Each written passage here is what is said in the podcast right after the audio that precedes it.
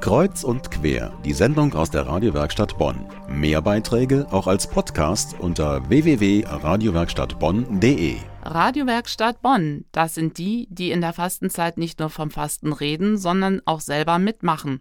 Also zumindest versuchen wir es. Und jeden Sonntagabend erzählt uns hier ein Redaktionsmitglied, wie es denn so läuft mit Fastenvorsätzen und der Fastenrealität.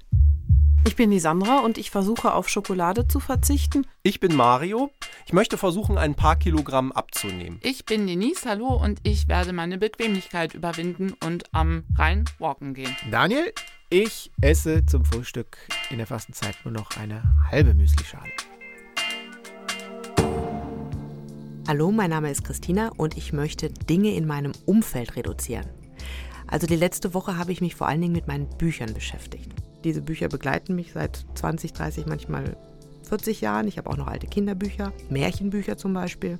Und es ist für mich ganz wichtig, ich habe ein Bücherregal auch im Schlafzimmer stehen, dass ich von meinem Bett aus auf dieses Bücherregal gucken kann und kann zum Beispiel abends sagen, okay, wenn ich jetzt nochmal spontan mir ein Buch greife, welche Geschichte würdest du lesen wollen? Und dann äh, saust mein Blick kurz über die Regalböden und dann weiß ich ganz genau, das Buch steht da, das möchte ich mal schnell noch rausnehmen und das ähm, gibt mir einfach ein unglaublich gutes Gefühl. Es steht 50 zu 10. 50 Bücher habe ich entsorgt, indem ich die nämlich zusammengesucht habe und dann in den Bücherschrank auf der Puppelsdorfer Allee gebracht habe. Das Problem allerdings war nur, diese 50 Bücher bin ich losgeworden. Ich habe aber mindestens 10 Bücher gefunden, die ich interessant fand und die ich wieder mit nach Hause genommen habe. Also das Fasten von Dingen hat bedingt funktioniert.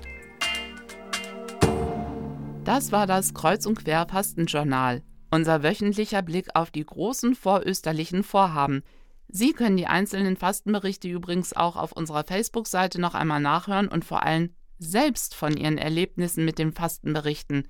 Klicken Sie einfach mal vorbei auf radiowerkstattbonn.de.